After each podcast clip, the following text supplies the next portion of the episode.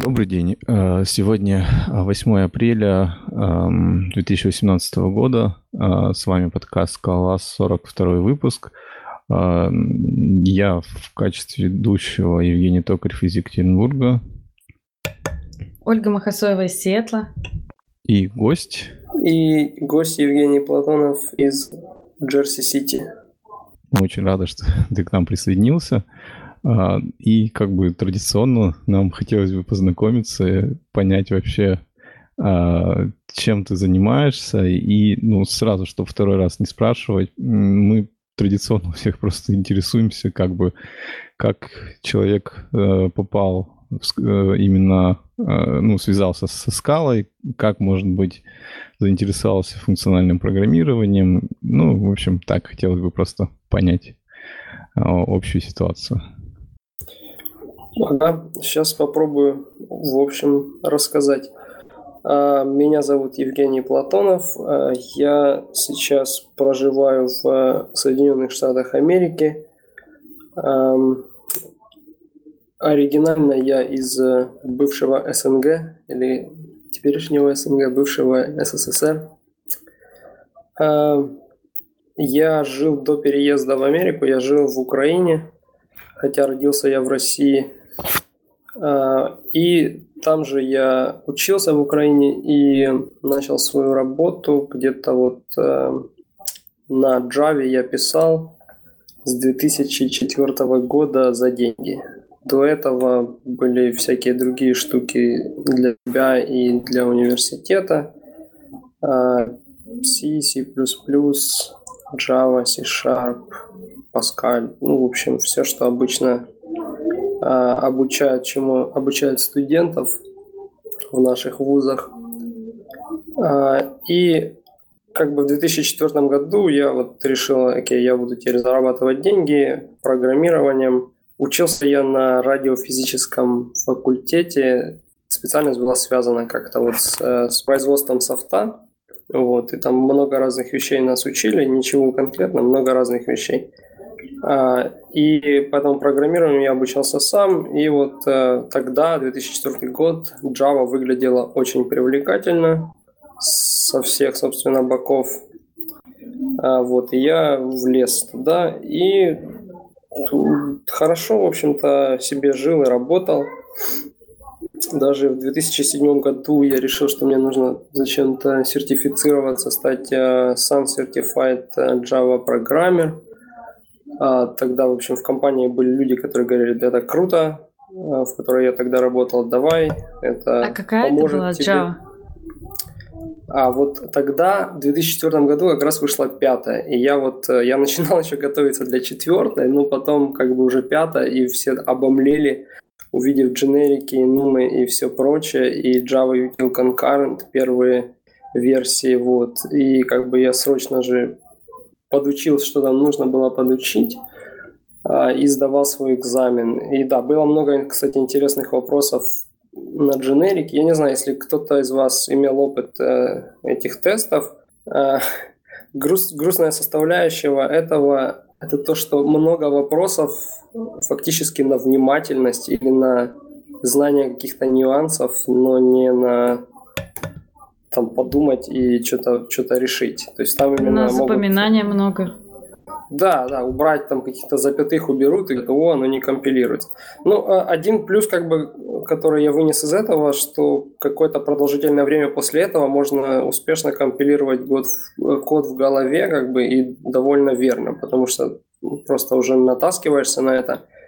И это как бы помогает, когда ты просто читаешь любой код, ты уже сразу видишь, где он будет компилироваться, где не будет – вот. И а, даже такую интересную штуку я сделал в 2009 году. Я сделал Sun Certified Java Developer, которую, я думаю, мало кто делал. Я не знаю, их, наверное, как тигров амурских 300 штук осталось таких людей, а может и меньше. А, ну, может быть, больше. Ну, так, в общем, их немного. Это э, проект, который нужно сделать на дому в течение, там, обычно год максимум они дают, который включает в себя какой-то UI, какую-то на, на базе файла база данных, мультипоточность, ну, такие какие-то штуки, которые были, как говорится, really hot в 2000, там, 2000 каких-то годах, когда они это все придумали. Вот. А, было тоже занятно.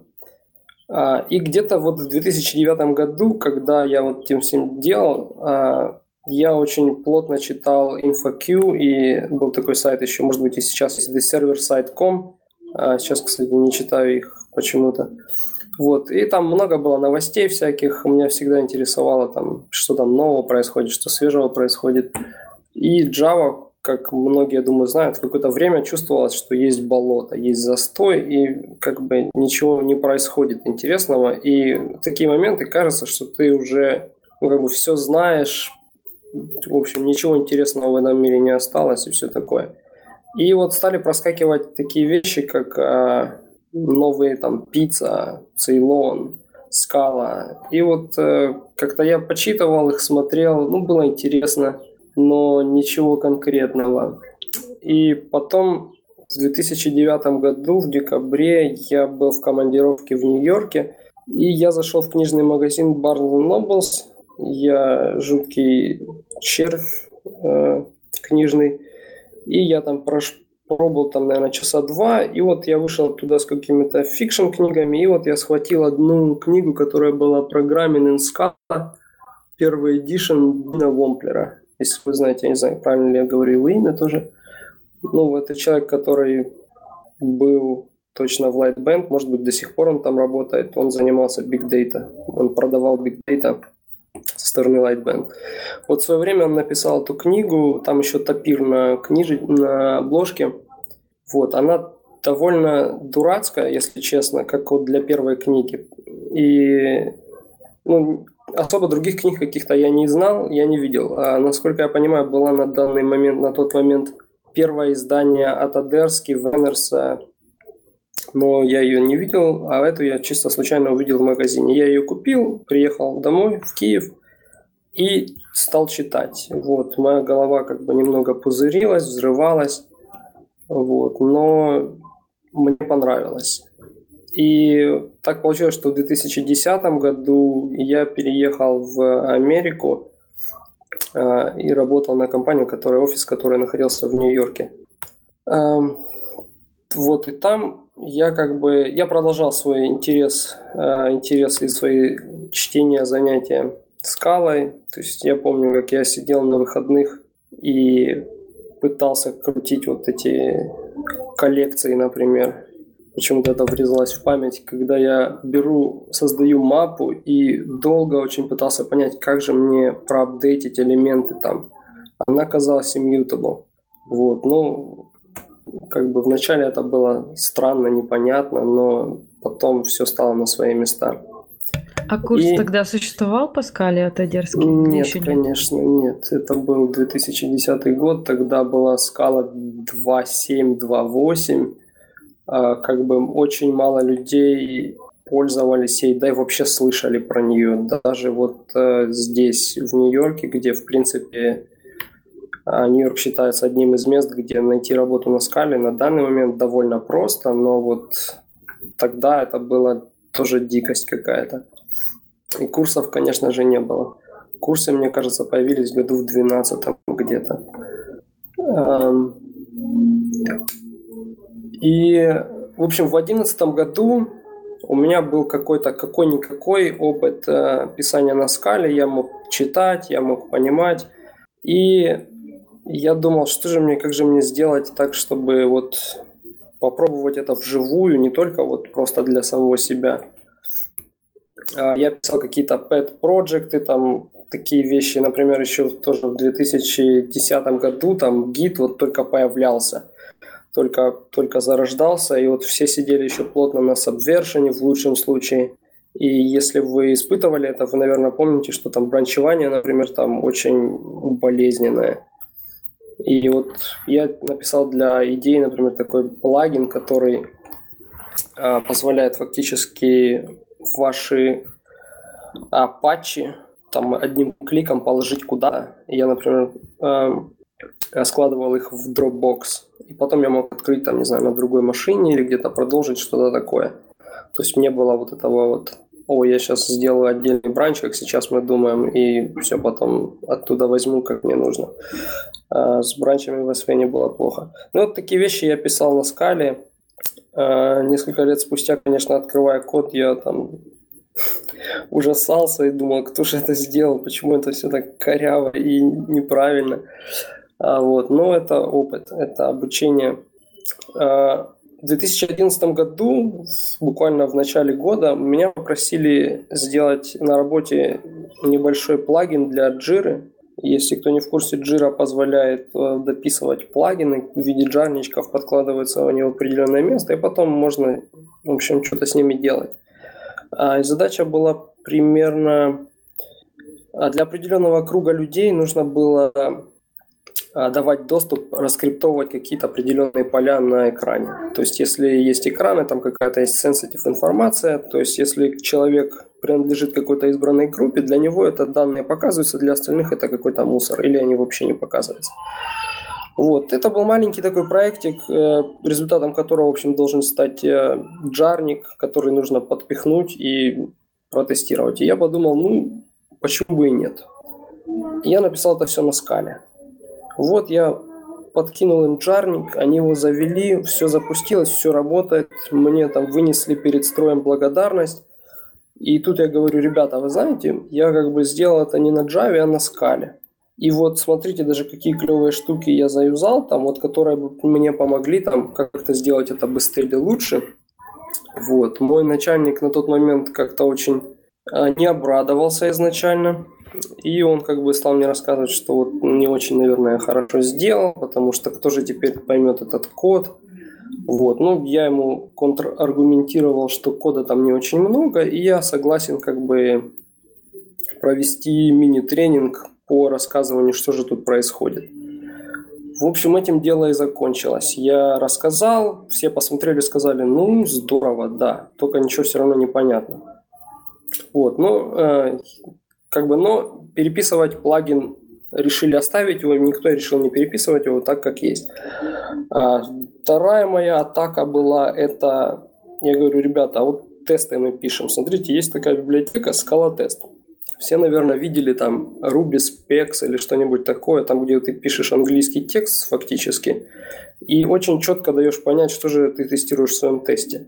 Я вот говорю, вот Test, смотрите, так отлично вот можно попробовать, и риск минимальный, потому как э, продакшн этот код не идет, всегда можно попробовать, ну не понравится, свернем быстренько, будем писать свои тесты-тесты или что мы там делаем. Вот, и как бы потихонечку, потихонечку мы портировали весь свой тест-код на Scala Test. И на тот момент, когда уже это было закончено, в принципе, люди более-менее понимали, что такое скала, и как бы какие преимущества, то есть там как минимум не писать точки с запятой, всех порадовали.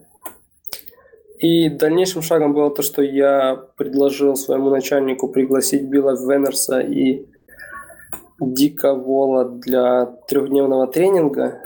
Вот, и мы с ними связались, а я был с ними уже знаком на тот момент после первой NE Scala в 2011 году, которая была в Нью-Йорке, там было 100 человек в headquarters метапа, meetup.com сайт, который вот такой больше на энтузиазме, совсем не похоже на вот э, как бы конференцию в большом смысле слова, но было очень интересно. И вот э, там я познакомился тоже с Биллом, и мы их пригласили, они пришли, рассказали нам три дня, там первый, второй, третий, там начиная от э, самого простого до там что-то типа advanced. Вот. И ну, людям, в принципе, нравилось, большинству людей нравилось, и мы продолжали писать свои тесты и даже попробовали новый проектик сделать целиком на скале. Это была такая небольшая админка, и мы взяли лифт. Лифт тогда еще живой был, и как бы мы на лифте что-то сделали. Потом было еще несколько других мелких проектов на плее. Ну, что там, что там еще тогда было? Тогда еще как раз была скала 2, 2.8, 2.9. А, я прошу прощения, вам слышно детский плач? Ну да, но у нас бывает такое время от времени, так что Хорошо. привыкшие. Ну, в общем, да, если что, у меня много детей, они все иногда плачут. Так, я остановился на том, что да, были проекты. В общем, скалу я продавал упорно, и, в общем, на какой-то момент уже большая часть проектов была на скале, там, или частично на Java, частично на скале. А мне в свое время тоже очень показалось, что Адерский сделал очень э, такой грамотный ход, связав э, скалу с JVM, хотя впоследствии до сих пор его многие критикуют, но с точки зрения продажи языка, мне кажется, это было мега-ход, который, если бы он не связался с Java, я не знаю, скорее всего бы язык бы умер. А, возможность вот этого плавного перехода и, допустим, даже микса, я написал 10 классов на Java и один на скале, и все работает, ну, в 99% случаев все работает, это очень сильно. И мне кажется, это помогло скале очень сильно. Ну вот, э, когда я ушел из той компании, это был 2013 год, я пошел в небольшой стартап, в котором писали уже стопроцентную скалу. Там я познакомился там в продакшене с Акой первый раз, а, немножко с ней поигрался, понял, что я тоже не очень ее люблю, как э, многие люди на данный момент именно из-за типизированием и том, что композирования как бы нет как такового. Вот, и как бы в 2014 я уже попал на текущее свое место работы, компанию eBay. А у них в Нью-Йорке есть небольшой офис, там на 80-120 человек. Вот там как бы я и продолжаю заниматься и потихонечку продаю, продвигаю скалу, в общем-то, где я могу, где у меня получается. На данный момент в нашей компании, в общем, в нашем офисе, скажем так, э, компания, ну, я думаю, вы знаете, eBay довольно большой динозавр, старый, 20 с чем-то ему лет, там 21, 22. И в основном это сейчас это Java такой шоп, в котором очень много Java. Э, ну, процентов, наверное, 90, а то и больше. Есть даже какие-то старые штуки на C++, но их очень мало, и они вроде убиваются активно. Вот, но Java как бы цветет и пахнет. А, и есть команды, которые пишут на скале. Вот в том числе наш офис практически весь э, пишется на скале, все приложения пишутся на скале, все сервисы, все, что там нужно писать, мы пишем на скале. А у нас довольно демократично в плане выбора каких-то мелких вещей, но есть э, ограничители которые присутствуют в больших компаниях. А, например, э, например, э, команды редко делают там такой э, first level support. То есть в eBay есть выделенная команда, которая сидит фактически, вот как в фильмах показано, вот в комнате с миллионом мониторов и смотрит на все эти графики и что происходит. И если что-то происходит, они могут что-то сделать. Так вот, чтобы это получалось. Понятно, что они должны понимать примерно, как что-то работает. Соответственно, это очень ограничивает выбор, а, скажем так, основного стека. То есть поддерживается Python, поддерживается JVM, а, поддерживается Node.js для клиента. А все, больше как бы ничего там такого прям Э, другого нельзя использовать. Ну, JVM, вот как я говорил, да, довольно большая экосистема, можно хоть на Clojure писать, а главное, чтобы как бы остальные люди это понимали. А вы пишете вот. для саппорта документацию? А, ну, не совсем. То есть для саппорта мы пишем страничку, в которой написаны телефоны наши. Вот. А, и есть определенный набор действий, которые они могут сделать автономно. То есть если что-то вот они видят, что-то происходит не то, увеличилось количество ошибок или там трафик, что-то там вываливается оттуда, они могут попытаться рестартовать, делать какие-то стандартные вещи, которые должны помочь. Если это как бы очевидно, что это какая-то проблема внутри, которую, с которой они не справятся, потому что это специфика уже проекта именно, тогда они открывают эту страничку и звонят человеку и говорят, нам нужна твоя помощь. И тогда как часто человек... такое случается? А на моей жизни 4 года здесь, ну, мне никто не звонил. Никогда. А, есть периоды, например, там, периоды... В FB есть такой период мораторий. Он буквально даже длится почти весь четвертый квартал. Потому что там в Америке это обычно День Благодарения, Рождество, Новый год. Вот. И за какое-то время до этого закрывается, в общем, окошко deploy в продакшн. То есть вот где-то буквально весь четвертый квартал никто в eBay ничего не может деплоить в продакшн, кроме как разреш... без разрешения, кроме как с разрешения директора и выше. Тоже вовлекаются VP всякого рода, чтобы получить разрешение на продакшн deployment. Вот. Ничего себе. И... А что делать весь этот квартал? А весь квартал, ну, как бы можно, можно ничего не делать, что как бы редко бывает. Можно планировать, что ты будешь делать. Можно делать что-то, и потом, допустим, 4 января все бегут и начинают релизиться, и тоже начинается такое состояние. Вот. Ну, можно фиксить этот технический долг, да?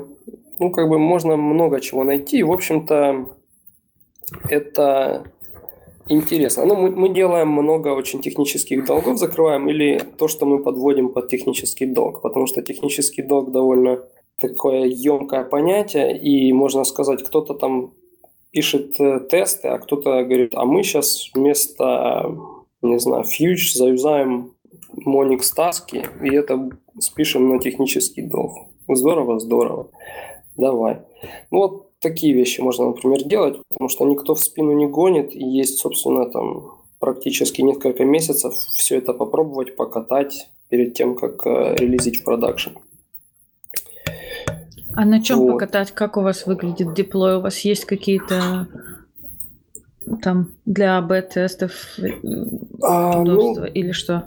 Да, есть все. eBay, как я говорил, довольно большая компания, и много вещей здесь, эм, и, к счастью и к несчастью, делаются самими, вот, самим eBay. Допустим, э, ну, понятно, что есть свои дата-центры. Никакой Amazon мы не используем, понятно, по причинам каким тоже. А, то есть все железо свое, все, весь, э, в общем, ну, начиная с железа и выше все свое. Ну, понятно, есть какие-то вещи там, вот, например, Kubernetes, который не свой, но он вернут во что-то свое в любом случае. То есть э, по security причинам, по причинам там еще каким-то, потому что нужно как-то скоординировать какие-то действия с фреймворками, которые были написаны 20 лет назад на C++, и надо, а они все еще в строю, и там, например, надо их как-то там повязать. Вот, поэтому очень много своего, и, и я потерял мысль, что какой был вопрос. А я спрашивала, как вы деплоите, как вы откатываете да, точно, изменения. Точно. Ну. Вот у нас есть своя система, полностью написанная людьми вот в eBay. Вот. И, собственно, через нее все это происходит.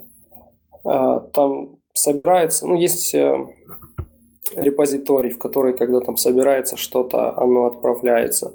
Потом есть э, специальный UI, веб-браузер. Ты заходишь, там подключаешься куда-то, проходишь э, 8 стадию аутентификацию, клянешься именем мамы, там оставляешь свой телефон и, и как бы ты можешь сказать, вот сейчас буду деплоить в продакшн. И там есть автоматический rollback, там на количество ошибок, либо там хотя бы пауза, то есть там разные стратегии выкатывания. Там вот мы сейчас попробуем 1% вообще, потом 1% в каждом дейта центре потом 25% и по 50, например, или там можно все по 10, 10 по 10. Ну, в общем, процентов я имею в виду.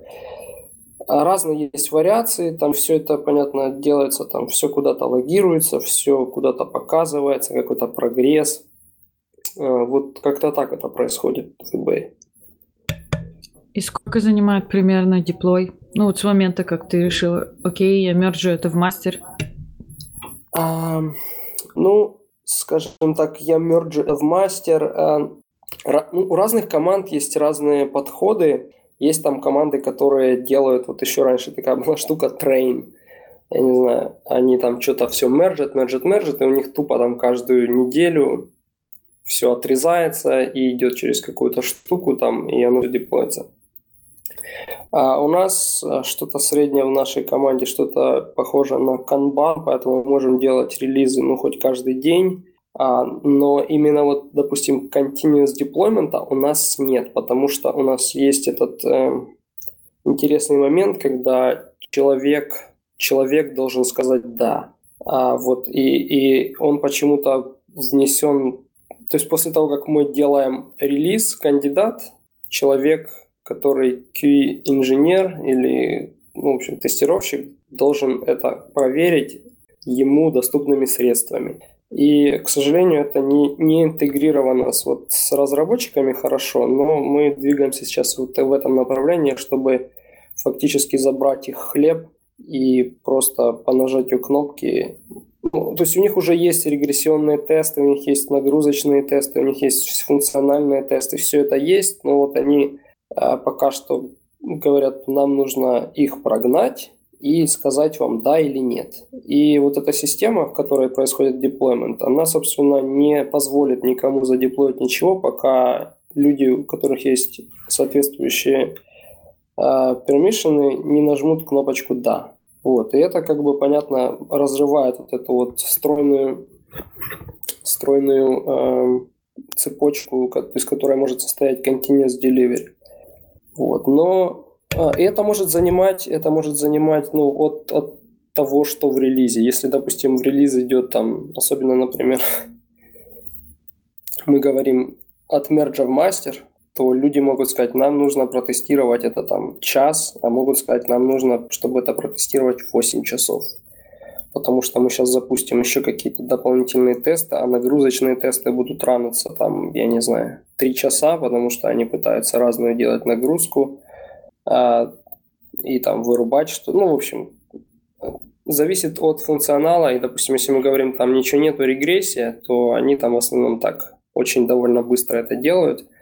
И потом э, тоже зависит от э, пула, размера пула, на который это деплоится. Есть пул, там, не знаю, из шести машин. Это происходит все очень быстро.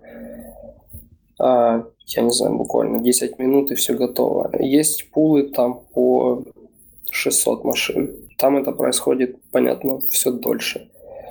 А, ну и, соответственно, вот эти большие пулы, они более критичные. То есть рекомендовано а, по умолчанию, когда идет деплой, происходит там, например, 10% пауза.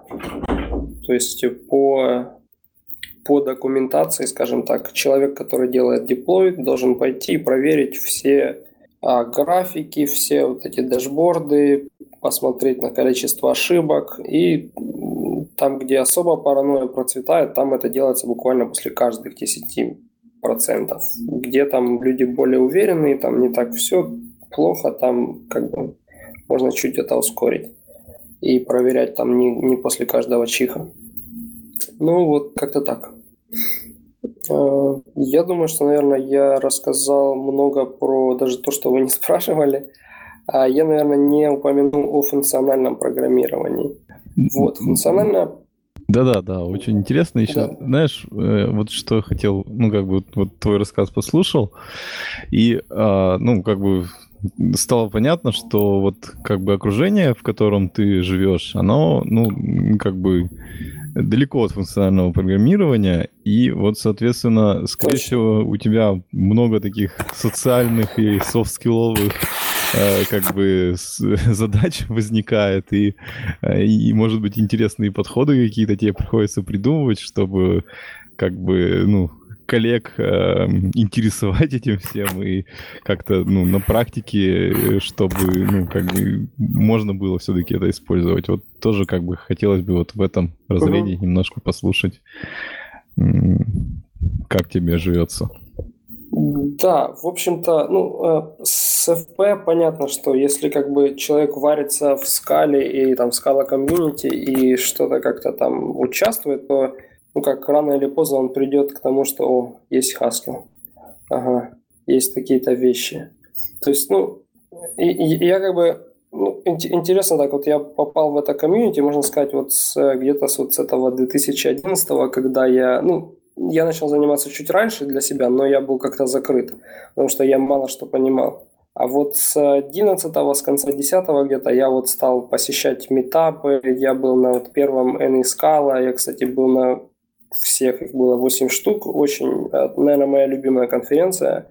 Мы, наверное, тоже немножко поговорим об этом чуть позже.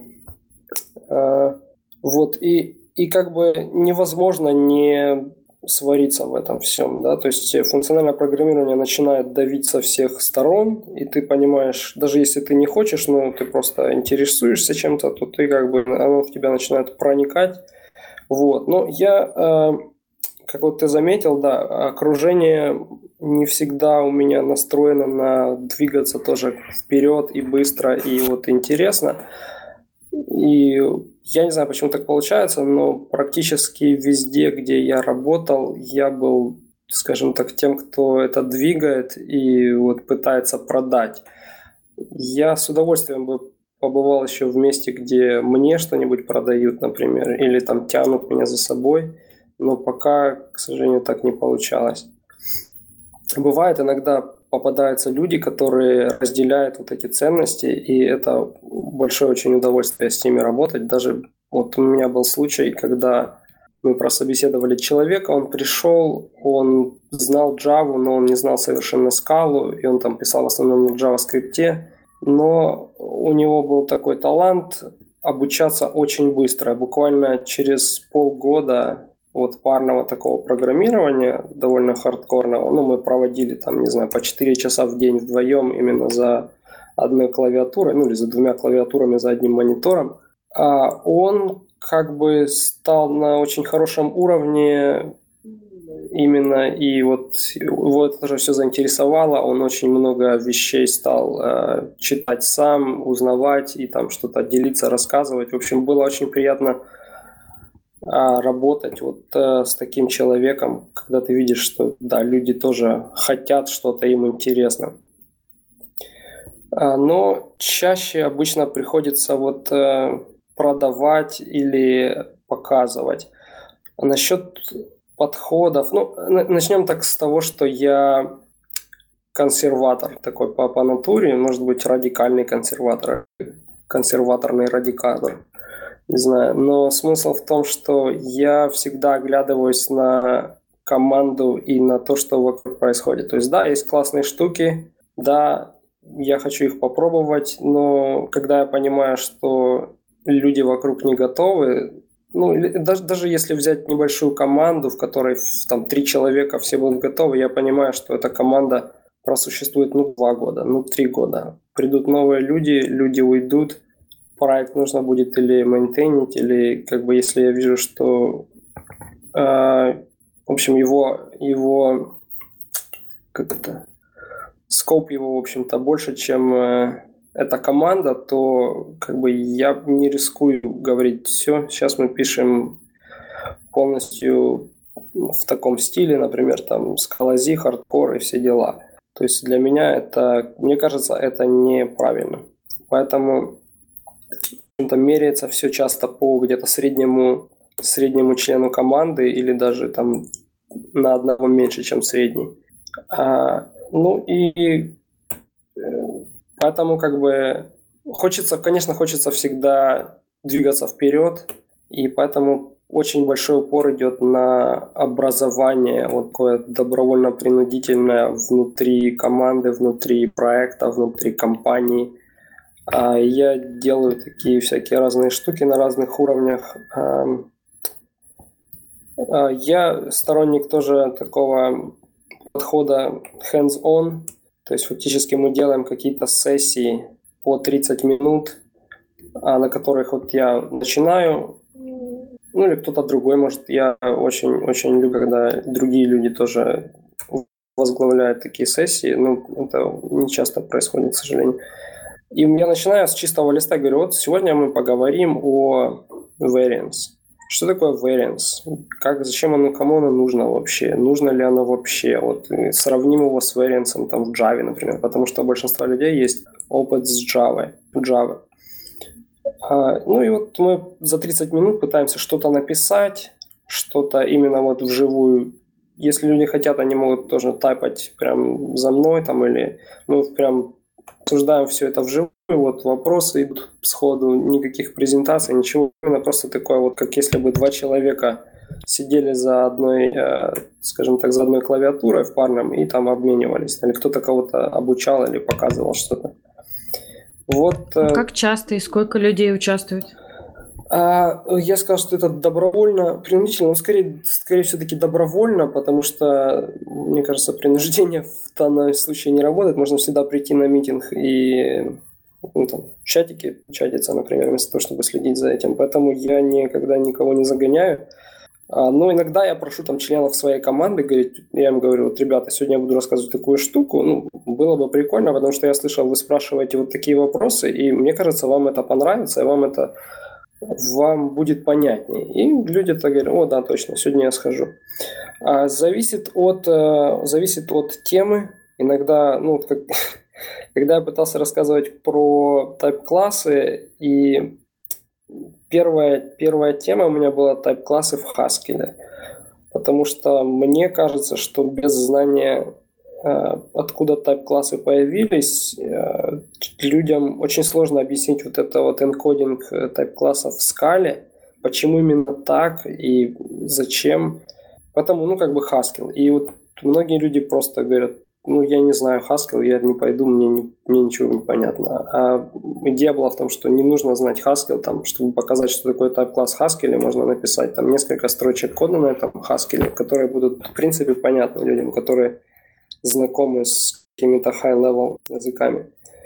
Вот, ну, бывают такие ситуации, бывают вещи, которые, ну, мы не, все, мы не только обсуждаем скалу или функциональное программирование, бывают там темы, там, связанные чисто с э, внутренними проектами, например, как сделать такую штуку лучше. То есть это общеобразовательная такая штука, которая, цель которой шарить э, э, знания, вот. И, ну, так как в основном веду это я, и я организатор, то большинство докладов все-таки вот этих сессий про скалу и FP. А, ну, поэтому люди, бывает там, я не знаю, бывает 5 э, человек, бывает 30 человек. А ты вот. Э, на протяжении какого периода времени этим уже занимаешься? То есть ты там, вот если ты 4 года работаешь, вот там, скажем, а вот год этим или я занимаюсь где-то вот 2 года. Ну, там были перерывы. А, у меня как бы интересная работа. А, в смысле, я вот каждое лето, например, я уезжаю в Украину на 2-3 месяца. И вот когда я, ну или там еще я бывает, ну, уезжаю куда-то там в другое место там на месяц, работаю удаленно. Э, в таких ситуациях как бы мне сложно вести эти тренинги, вот эти э, сессии, поэтому обычно я их просто замораживаю на данный момент. Ну, где-то в среднем два года, мне кажется. Вот. И... Интересно, у меня точно такая же история, что я провожу такие же тренинги, но у меня есть товарищ, который э, очень сильно болен функциональным программированием, э, и мне в этом смысле немножко попроще, потому что ну, есть второй человек, и как бы ему точно так же интересно, как мне. Но в итоге мы проводим тренинги где-то, ну, больше, чем полгода, ну да, больше, чем полгода, где-то месяцев восемь, наверное. А, и сейчас все перешло в такой, ну, провожу, каждую неделю, и у меня получается, что раз в месяц приходит довольно много человек. Ну, это я провожу их, эти тренинги на команду где-то примерно 40-50 э, девелоперов. Из них раз в месяц приходит очень много людей, больше половины, а в остальное время приходят э, 6 7-8 максимум энтузиастов, и, ну, мы там по хардкору прям, вот когда одни и те же люди приходят, понятно, у них э, база знаний увеличивается, и, ну, из них вполне себе отдельные ребята получаются. Ну, и я с ним, конечно, тоже обучаюсь, тоже много чего можно интересного а, да, я могу как бы подтвердить эти слова, что люди, которые ходят регулярно, они очень хорошо потом отклик идет на более поздних каких-то занятиях, потому что люди, которые ходят раз через три или раз через четыре, они приходят, ну, я вижу, что они не понимают то, что я пытаюсь объяснить. А, но как обычно я говорю, это реальность. Если моя цель как бы донести это, иногда мне приходится возвращаться назад и делать. Ну, или часто бывает так, приходят новые люди просто. И они ну, не, не имели никак возможности посетить эти предыдущие лекции, и раньше там не сталкивались с этим. Поэтому какие-то вещи мы там делаем реплей, или там уже более какой-то обособленной группой можем поговорить об этом. А, ну, это однозначно, это довольно дорога такая ухабистая, не прямая. И если люди это делают добровольно, плюс еще не всегда у всех позволяют графики, там кто-то очень хотел бы, но ему там назначают какое-нибудь планирование на следующие полгода, и он просто не может пойти туда. Ну, в общем, такие, такие как бы жизненные вопросы, они бывают, и это понятно. А в код-ревью насколько вот ты... А, да, код-ревью. А, я большой сторонник open source, большой сторонник в смысле мне нравится то, что происходит. То есть я говорю, что во времена Java, да, мы там писали, вот у нас был там Spring 1.2.7 или там какой-нибудь Hibernate или что-нибудь такое, и никто даже мысли не мог допустить, что вот если там баги какие-то, можно пойти починить. Ну, надо ждать. Есть баг, надо ждать. Или там, не знаю, workaround найти и там обойти, написать коммент, вот такой баг. То когда я пришел в скалу и начал вот э, смотреть, что там происходит, она так на гитхабе там а, много проектов. А, если кто-то помнит, был такой SBT плагин, SBT ID, а, для генерации, в общем-то, идей, пока идея еще не умела. Вот, я там довольно контрибьютил плотно в одно время, пока он не умер, пока идея не сделала свои, свою хорошую поддержку скалы.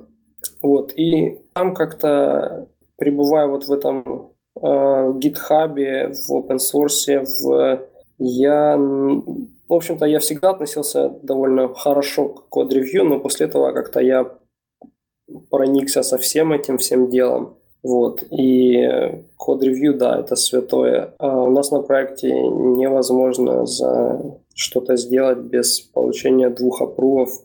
Ну, один аппрув в случае там каких-то мелких вещей, но как минимум один аппрув должен быть обязательно. И у нас стоит GitHub Enterprise, конечно же, а не общий GitHub.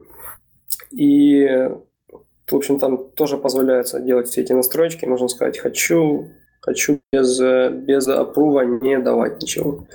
Вот, у нас все это заэнейблено. И код-ревью, да, код-ревью это очень сильно. Я изучал в свое время теорию, ну, изучал, я читал какой-то, был доклад какой-то, люди изучали код-ревью, и его эффективность и все прочее. Вот я оттуда почерпнул некоторые интересные идеи, например, как, ну не идея, в смысле знания даже скорее, что вот эффективное код-ревью больше часа быть не может.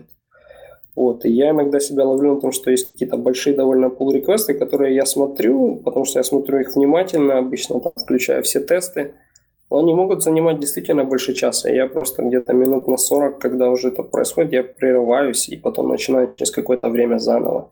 Вот. Ну, таких, к счастью, как бы не очень много, но бывает иногда, когда какая-нибудь миграция, что-нибудь, что невозможно сделать там с маленькими шагами, потому что я тоже сторонник маленьких шагов и маленьких pull реквестов. Вот я тоже, кстати, этому научился э, на гитхабе, когда ты отправляешь pull request и думаешь, а вот сейчас еще тут пофикшу одну штуку, и тебе бьют по рукам сразу, говорят, это разные вещи, мухи отдельно, котлеты отдельно. Тут фиксим баг, тут делаем рефакторинг.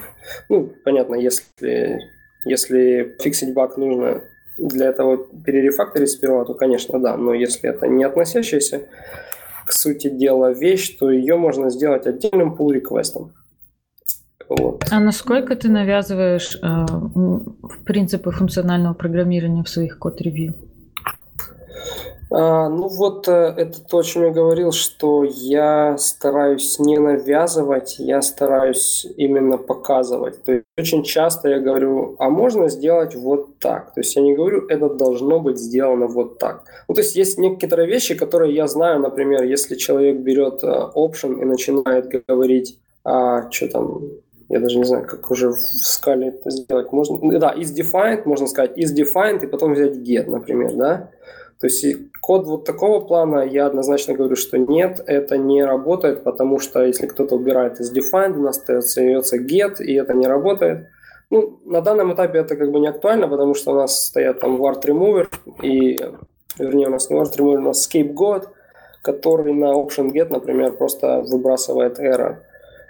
А, но ну, такого плана вещи, которые, которые я знаю точно это плохо, или там кто-то пишет с варами, и есть можно написать без варов, то есть да, я тогда говорю, что давайте вот напишем вот так.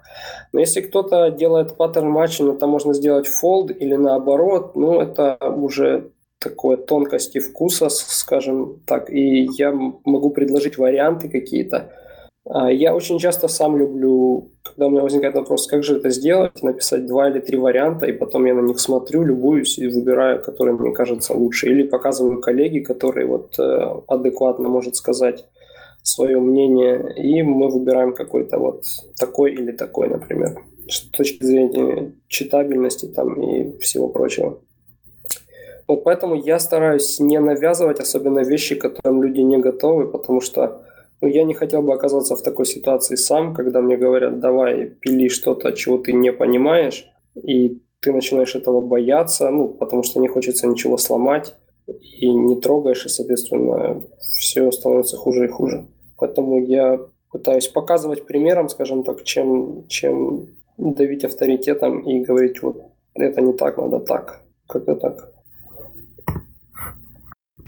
А подожди, вот еще такой момент. А, ну, то есть вот ты как бы два года вот это все практикуешь, и вот мне интересно, каких вот в результате все-таки удалось добиться результатов? То есть вот как бы если компания такая была Java-ориентированная, ну, и появился какой-то раздел, который скалой занимается, а, как бы эти люди, они, ну, все еще рассматривают скалу как просто, как бы, ну, какой-то вариация того, чем они занимались, или, ну, вот появилось, как бы, такое понимание, что, а, ну, есть какой-то другой мир, и есть м, хорошие такие практики инженерные, которые тоже можно применять, и, ну, то есть, как бы, окружение как-то меняется, или это все-таки просто какие-то э, единичные результаты, которые ну, позволяют какую-то часть вот этих э, вещей скала комьюнити использовать, но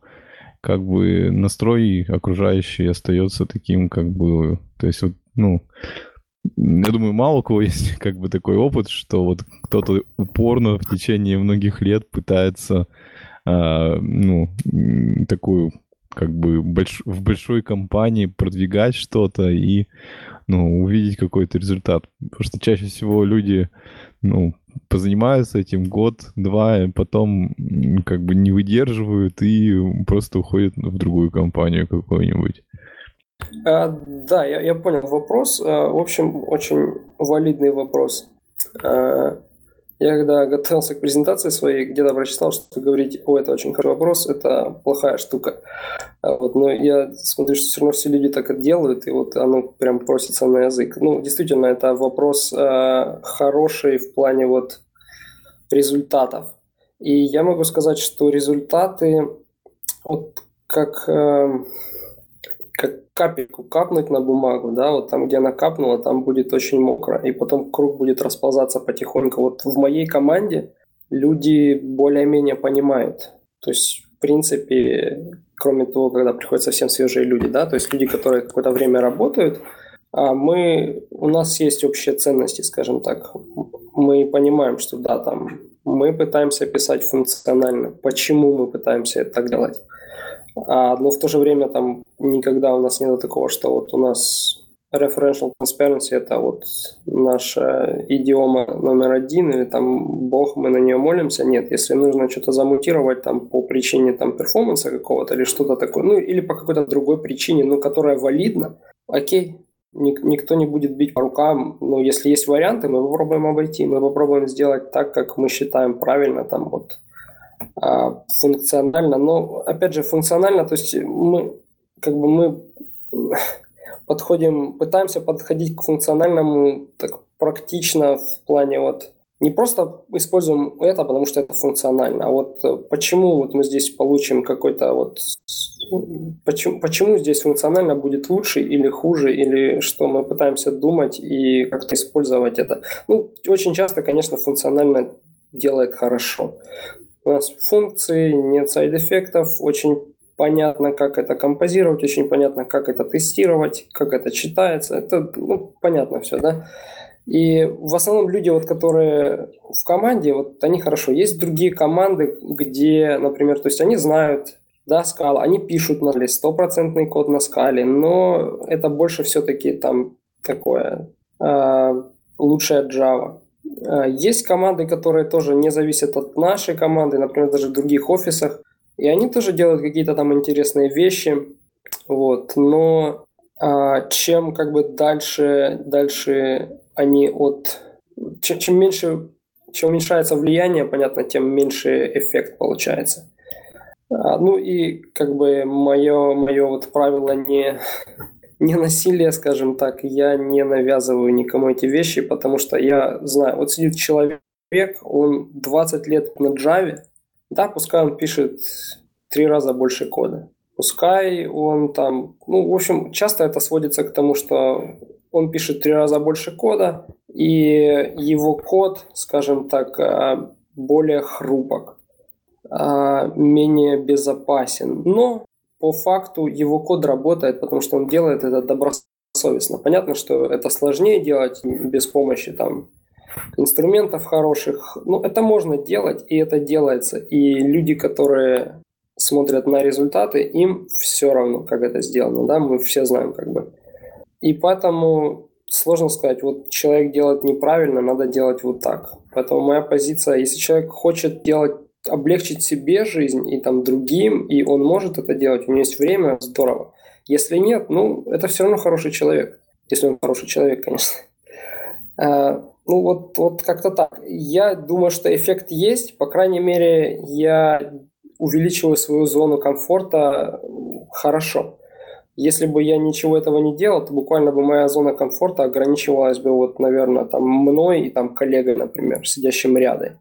А на данный момент она вот как бы выходит за э, рамки, вот за границы моей команды, и есть еще люди из других соседних команд, с которыми мы пересекаемся, которые просто территориально рядом сидят, а, ну и с которыми пересекаемся по работе именно, там интеграции какие-то.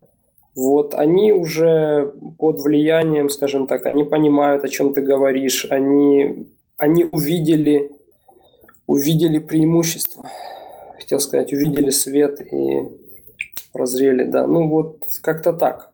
То есть я вижу, что эффект есть, и для увеличения этого эффекта нужно увеличивать, собственно, зону влияния. Чем вот я пытаюсь заняться на данный момент, я буквально недавно обсуждал со своим менеджером новый проект, где я хочу поехать в headquarter и провести там двух- или трехнедельный, недельный, днев, дневный тренинг по скале, потому что как бы один из моих э, long-term goals, так долговременных э, целей, это конвертнуть максимально eBay, например, в Scala Shop вместо Java Shop. А где у вас headquarters? В Сан-Хосе. Э, Калифорния, Сан-Хосе, там очень много людей. У eBay офис в Нью-Йорке довольно маленький, если сравнивать со всем остальным. В Сан-Хосе это огромный офис по сравнению с нашим. А, ну и, собственно, у eBay, в общем-то, много офисов по всему миру. Европа, не знаю, все там, Австралия. Вот, кроме Азии, скорее всего. Нет, нет, есть в Китае, есть в Китае офисы, да. В Японии нет, в Китае есть. В общем, ну, как бы это очень амбициозная цель, но как бы можно пробовать. Я, я, я верю, что есть какая-то отдача. Ну, как минимум, как я сказал, я увеличиваю свою зону комфорта. Понятно. Ну, в общем, очень интересно на самом деле послушать, потому что такой довольно уникальный опыт. И, ну, чаще всего люди в больших компаниях не выдерживают продвигать как бы, ну, сквозь всякие интриги и препятствия а, какую-то свою точку зрения. Так что очень интересно.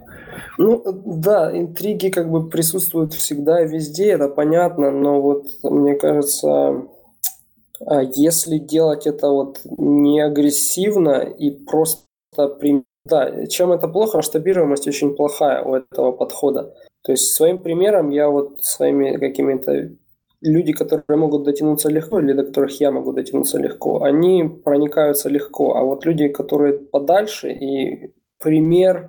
То есть, когда ты говоришь, вот смотрите на наш проект, смотрите, какой он клевый.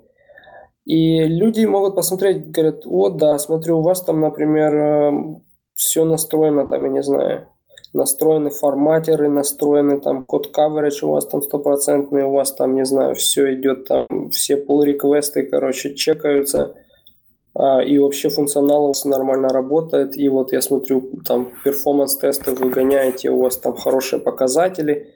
Вот это первая вещь, которую люди увидят, но внутрь посмотреть, э, это уже единицы полезно смотреть, вот как же у вас так хорошо все это, ну, а это зависит от вещи, да, то есть если у нас все хорошо внутри, то у нас много будет и хорошо и снаружи. Вот, ну, конечно же, команды, которые не плотно с нами работают, они смотрят сперва снаружи, и часто на этом все заканчивается. То есть вот эта внешняя атрибутика, они говорят, ну, здорово, да. А, ну, мы там сделаем так же, только по-другому внутри. Ну, или, может, не так, но... Поэтому это, ну, не знаю, мне просто нравится eBay в плане вот э, work-life balance, да, как это баланс э, жизни в работе и без работы. Поэтому я вот мне нравится продавать и пытаться. Ну, помимо того, что я продаю, мне очень помогает то, что я на самом деле занимаюсь этим, ну, не знаю, процентов 10 времени, ну, иногда 15, ну, может быть, 20 в какие-то случаи, а остальное время я фигачу код. И как бы это позволяет мне оставаться не просто вот человеком, который именно продает там и рассказывает, а именно очень часто я привожу примеры из проекта, из реальной жизни, те, которые люди могут понять сразу. Потому что вот они столкнулись с этим вчера или столкнутся с этим завтра. Ну ладно. Что-то я много говорю, да нет. как будто говорим. Да нет, а. хорошо. А, ну, наверное, как бы надо эту тему просто пока закрыть и пойти к следующей про конференцию Scala NEF, на которой была и ты, был и ты, и была и Оля. Давайте расскажите, что там вообще было. Я вообще в восторге от этой конференции, но мне хочется спросить нашего Подожди, гостя. подожди, надо сначала сказать, где эта конференция была, что и про что она. Так вот, я хочу спросить нашего гостя. Вот он упомянул, что он был на всех э, вот этих East Scala симпозиумах, и вот пусть он расскажет историю, откуда, что и как, потому что я на самом деле практически случайно туда попала. Ну вот мне бы интересно было, если бы он поделился своим опытом, как это, как он туда попал. Окей, да. А, я, как я сказал, я а, работаю в офисе, который находится в Нью-Йорке. В общем-то, я работал все это время, пока я проживаю в Америке. Все три компании, в которых я работал, все офисы в Нью-Йорке. И э, Нью-Йорк, ну, на Манхэттене прям, и, и это место, где, в общем-то, много чего происходит, все активно очень варится. И с точки зрения программирования тоже там огромное количество метапов происходит. Буквально каждый день, э, ну, просто, просто тонны. И вот когда в 2010 году, мне кажется, организовался этот Нью-Йорк Скала Метап, была такая группа по интересам, я туда пошел, конечно, сразу, мне было очень интересно все это. Вот, я слушал, и там, когда люди показывали, смотрите, вот fold left, и можно его еще закодить, вот это вот двоеточие и косая. Ну, это было еще так интересно, и можно даже сумму с его помощью написать так просто, и как бы просто фантастика какая-то была. И вот мы... Просто обычный метап был, и люди, которые его организовали, они, к сожалению, сейчас уже отошли, так скажем, отдел. А, было два человека, вот, которые, собственно, ну, мне так кажется, я точно не уверен, что именно они сделали всю North East Scala Symposium, но они точно стояли у истоков, и мне кажется, что они были инициаторами этого дела. Вот э, организовался такой кружок из э, трех э, ну, больших городов, скажем так, Бостон, Нью-Йорк и Филадельфия. В каждом из них были свои скала метапы. И вот ребята решили замутить такую конференцию, но подход был в чем интересно отличался, что это, во-первых, не коммерческая вещь, которая не ставила никакой цели там собрать деньги. Потому что если вы идете на Scala Days, то есть я, честно говоря, не знаю их затраты, но я предполагаю, что они зарабатывают какие-то деньги на этом. Потому что там вход стоит, я не знаю, ну, тысячу евро там или тысячу долларов вход. Да, там большая длинная конференция, но спикерам, насколько я знаю, никто не платит как бы, да, организация чего-то есть, но э, то эта конференция была 50 долларов. Первое, они объявили, будет у нас конференция, 50 долларов, 100 человек. И, и что очень понравилось, что нету комитета, который выбирает доклады. Вы сами выбираете, что вам нравится. То есть на, э, на базе самого метапа, э, meetup.com, это сайт, где вот все эти метапы регистрируются и организовываются, они сделали такой UI-чик, ребята из метапа, и там можно было сразу же там проплатить через Amazon свои 50 долларов и подписаться на этот метап, в общем-то стандартная метаповская как бы функциональность. И они дали возможность еще вот выбирать, делать такой select этих э, э, презентаций, этих докладов, и просто по большинству потом они выбирали, и люди приходили и слушали. И вот в первый год было очень бодро, я говорю, это было 100 человек, это было просто небольшой такой зальчик, стульчики поставили, все сами сделали фактически, проектор натянули. Ну, такой вот homegrown meetup, э, было очень интересно. Там вот Спивак рассказывал про то, как векторы сделаны. Там Джош Сурет рассказывал про имплиситы, например, как их там засунуть куда, чтобы там не нужно было импортить. Про вот эти скопы рассказывал. То есть э, Виктор Кланг рассказывал про Actors, там вот сейчас, сейчас мы вот такое сделаем, и тут вот супервижен и все. Ну, то есть это такая фантастика прям была вообще на то время. И было так интересно. Вот, и потом, и каждый год эта конференция перемещается а, сперва Нью-Йорк, потом Бостон, потом Филадельфия, потом опять Нью-Йорк, ну и так по кругу. Вот, и количество людей потихонечку росло, и был такой момент, когда а, делали, я не помню в каком городе, но, в общем, 200 человек, сказали, 200 человек. У нас ограниченное место, 200 человек. И билеты, как обычно, 50 долларов продаются онлайн, и нужно там в 12, не знаю, на начало продажи. И вот один год был, когда за две минуты они все ушли. Это было так интересно, как бы вот, как я не знаю, как аукцион на eBay какой-то или где-то, где продают дешево какие-то вещи интересные. Вот. Э, вот. Ну, да, я бы... помню, в этом году продажи начались в 9 утра по вашему времени. И мне для этого нужно было встать в 6 утра, чтобы купить билет. Но я не поленилась, встала. Да, да, это...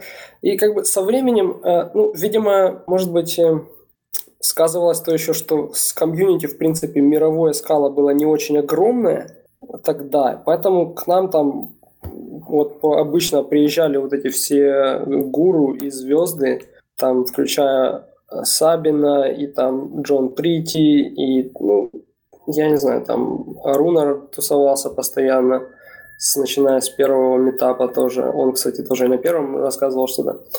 А, Сет, ну, то есть все люди, которых мы там видим в, на гитхабе там или где еще, на конференциях, то есть они все приезжали и рассказывали, и вот очень-очень неконференционная на самом деле атмосфера, вот не было какого-то такого пафоса, что ли. Все было очень просто, все было очень хорошо. Один день, никаких мультитрекс, все было здорово. Один год попробовали делать multitracks, и все сказали дружно, фу, мы не хотим, потому что хочется послушать все, лучше давайте мы сделаем там как-то два дня, и родилась вот Unconference идея. Unconference – это такая штука, когда, собственно, нету никакого расписания, и люди просто говорят, я хочу рассказать про вот это, или я хочу обсудить вот это. Это пишется все в Google uh, Sheet, uh, Google файлик, в общем, и все его видят и говорят, у нас есть такие-то комнаты, мы по ним расходимся и что-то делаем. Вот. И в какой-то момент Буквально вот в прошлом году точно э, было так. Мне в прошлом году Unconference день понравился больше, чем Conference день. В этом году, наверное, вот 50 на 50.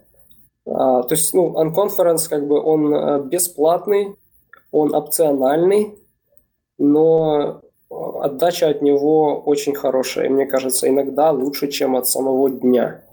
А, вот именно э, от докладов. Вот. И... Можно я замечу для наших слушателей? Я написала summary по Unconference. Там есть ссылочки на все вот это вот расписание. Можно посмотреть то, что рассказывал, потому что было в некоторые э, временные промежутки было несколько докладов, ну то есть мультитрекинг был, но в основном было по одному докладу, что выбрать. И, в общем, э, а что тебе больше понравилось всего из Unconference? Из Unconference, э, это хороший вопрос. Э, если бы я еще сейчас вспомнил, что там было. А Давай я тебе ссылочку Давай скину. Давай ссылочку, да, я посмотрю. Ну, там э, говорят, что э, это стало уже традицией. Вот первым выступал Рунар, открывал эту Э, ну да, на самом деле, э, я не знаю, мне кажется, его зовут Рунар, а не Рунар. Ну, я, я не, его зовут Рунар, я брала Рунар? у него... Да, э, ага, Рунар. Я брала я у него интервью, и он был удивлен, что я могу произнести без акцента его имя, фамилию. А, ну... он, он же э, Айслендер. И да, его, это... когда я его спросила, как его зовут, его зовут Рунар Бьернансон. Прям, он почти практически, я подумала, блин, такое произношение славянское, интересно. Ну, мы тоже немного викинги. Ты я скинула ссылочку на эту Google Доку. Да-да. Ну, а, вот а, про поводу... Вот, вот смотри, да, ты скинула, и там написано Рунар. Вот, что интересно, вот это вот Ю, кажется, как будто на ней стоит ударение. Но, видимо, это не ударение, это просто написание как скандинавской буквы. Да-да-да, это не ударение. А, в общем, э, я, я хотел заметить, что Рунар, в общем-то, он э, рассказывает вот эти вещи, ну, наверное, уже, я не знаю, лет пять или четыре. Ну, вот на каждом буквально, на каждом вот этом N скала он приходит рассказывает. И что интересно, что сидят там тоже, ну, процентов 50 минимум тех же людей, и все все равно слушают. Ну, то есть, вроде все же должны там выучить а на, наизусть или как-то. Ну, все равно вот он рассказывает одно и то же, и все слушают. И часто задают даже вопросы. И то ли, то ли, э, я не знаю, потому что другого ничего нет, то ли потому что в действительности никто все-таки до конца не понимает, и каждый раз надеются люди прийти и услышать еще раз, чтобы оно проняло там до печенок. Я думаю, второе. Ну, возможно, да, возможно. Я согласен, что как бы, ты, ты вроде, ну, стрелочки он рисует вроде понятно, ну, а, а как-то потом раз, в какой-то момент ты можешь отвлекся, если особенно, то совсем уже непонятно ни черта. Ну, это, видимо, примерно как в Хаскеле этот Кмет есть, и вот у него тоже такие, как бы, лекции, которые можно там много раз слушать и, и до конца не понять. Ну да, он как бы, он в принципе довольно хорошо рассказывает, так э, спокойно, и очень часто он говорит, я не знаю. Когда меня спрашивают, он говорит, я не знаю, э, я не думал об этом. То есть он рассказывает какую-то свою штуку, которую он, видимо, очень хорошо понимает, ну, и он мне рассказывает, ну, ну, он как бы молодец. В плане я, вот, я хочу для, для, я хочу для слушателей пояснить, что э, в этом году вот открытие было, он рассказывал про теорию категорий прямо с самого начала, что есть стрелки, есть объекты, там, composition, э, операции, identity там, и все прочее, и потом просто приводил примеры, что вот скала это категория потому-то, потому-то, вот это тоже категория, вот это там монада, моноид и так далее с э, усложнением материала постепенно. Вот э, первый раз это было очень здорово увидеть. Это прям вообще вот... Э, э, я помню первые года вот этой симпозиума, и ну, как бы было... Я приходил домой, и у меня голова просто кипела. Просто столько новых идей, столько каких-то вещей, которые можно еще изучить, узнать. Сейчас, понятно, меньше, потому что, вот, ну, например, Рунер про теорию категории рассказывает уже который год. Или, например, введение в Haskell. То есть на, в семнадцатом году было вот, ну, один в один вот то же самое фактически. Может быть, он проапдейтил как-то свою э, презентацию, но я подозреваю, что он ее рассказывает довольно часто, и ну, это, наверное, востребовано, потому что люди интересуются, и как бы вот интересуются, но прыгнуть боятся, потому как или не боятся, не могут по каким-то причинам. Ну, не очень так уж много Haskell пишется коммерческого, а кушать хочется, и поэтому люди пишут Java, ну, Scala в лучшем случае. Вот. Э, это было интересно. Потом я ходил на... Вот мне был интересен доклад Scala Ecosystem 101. Это как бы для бигинеров. Но вот э, в свете того, что я вам рассказывал, я думаю, понятно, почему мне это было интересно. А, ну, честно говоря, мне не очень понравилось. Э, это проводил человек, который работает на консультантом на Билла Веннерса. И я так понимаю, что он профессионально читает эти штуки, но Почему-то мне показалось немного однобоко и, ну вот, не знаю, мне, мне, мне не очень понравилось. А Это потом... который Джастин... Да, да, как который Вокс? Джастин. Я, не, я помню, что что-то, что-то с Джастином связанное было. Потом был STP от Адама Варски. Ну, в принципе, мне понравилось. А, мне нравится, что Адам как бы кодит все вот э, вживую. Интересно. Ну, как бы он показывает какие-то штуки. Интересный взгляд на вещи. Мне, в принципе, нравится, э, нравится взгляд, в принципе, вот их компании, или это, я не знаю, Адам, Адам Варский. Вы знаете, это он, он CTO Software Mill, польская контора, которая, э, в общем, берет заказы и делает их за деньги.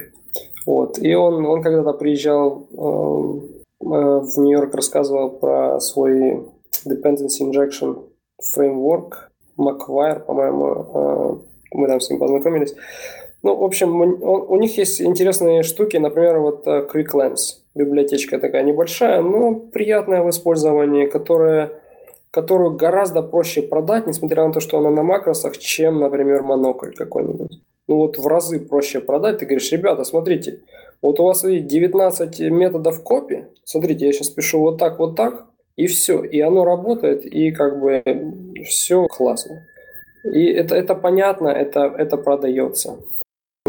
Мне кажется, это вот... И STTP, это, мне кажется, вот из той же серии а, он мотивировал до тем, что он смотрит на все вот эти текущие HTTP клиенты, и ни один из них ему сильно не нравится, потому что либо там нужно прослушать, не знаю, 4 года Рунара, чтобы узнать теорию категорий, да, либо наоборот там как-то просто какой-то враппер на HTTP коннектор какой-то стандартный джавовский. Вот он написал что-то такое, типа как э, SLF4J какой-то, который может подключать разные бэкэнды.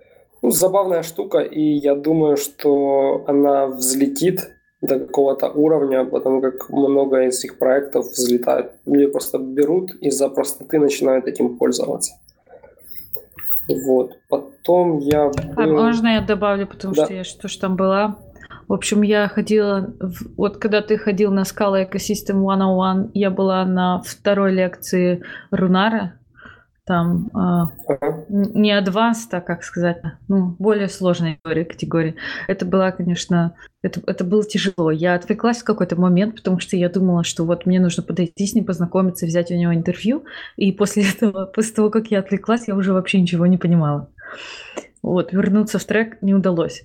Еще, так как я ездила со своим мужем, я попросила его сходить на ивент сорсинг и посмотреть, есть ли там что-то интересное. Но ему, он, в принципе, знаком был с идеей, а, тем не менее, ну, ему показалось, что если бы он не знал чего-то, да, то а, ему бы доклад... Он, к сожалению, не знает, и тут не написано, кто был докладчиком, так что я вообще понятия не имею, к сожалению.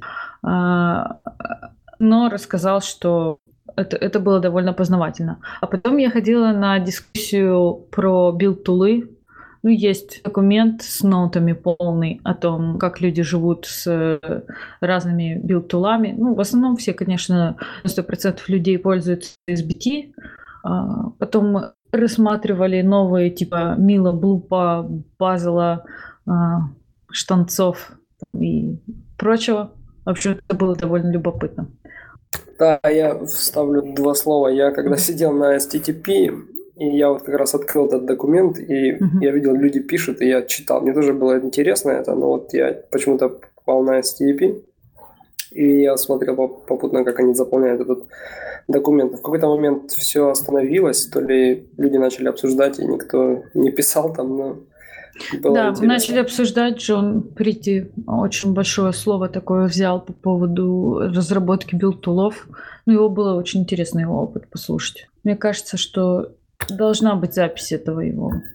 Да, Джон очень, очень хорошо рассказывает, особенно мне нравится его британский акцент. Он всем нравится.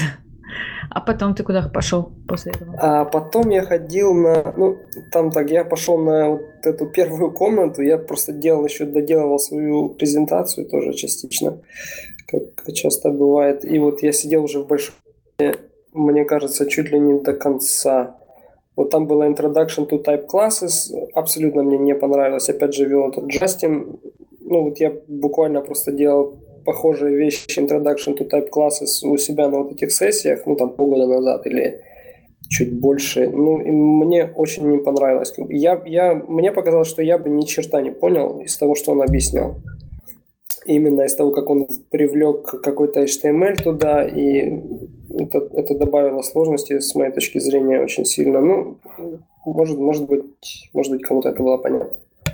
Ты знаешь, а, так как я ездила с мужем, а муж вообще понятия не имеет ни про скалу, ну, функциональное программирование, так чисто издалека, а, я говорю, давай пойдем вместе на Introduction to Type Classes, и ты мне скажешь, понятно было или нет.